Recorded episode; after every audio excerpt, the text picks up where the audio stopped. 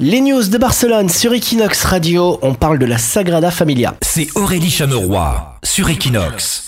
Oui, la Sagrada Familia qui en prend pour son grade sur Internet. Le monument le plus visité de Barcelone ne plaît pas à tout le monde et c'est le moins qu'on puisse dire. Le site Barcelona Secreta s'est amusé à classer les commentaires les plus négatifs sur l'œuvre. Parmi eux, on retient kitsch, surcoté, ridicule, une énorme blague, un ensemble de styles horribles ou encore le bâtiment le plus moche. Une véritable pluie de moqueries, voire de totale incompréhension. Le célèbre architecte de la Sagrada Familia n'est pas épargné non plus. On peut lire par exemple affreux comme presque tout ce qu'a fait Gaudi. Voilà, sympa. Comme quoi on peut être centenaire et avoir des haters. Equinox.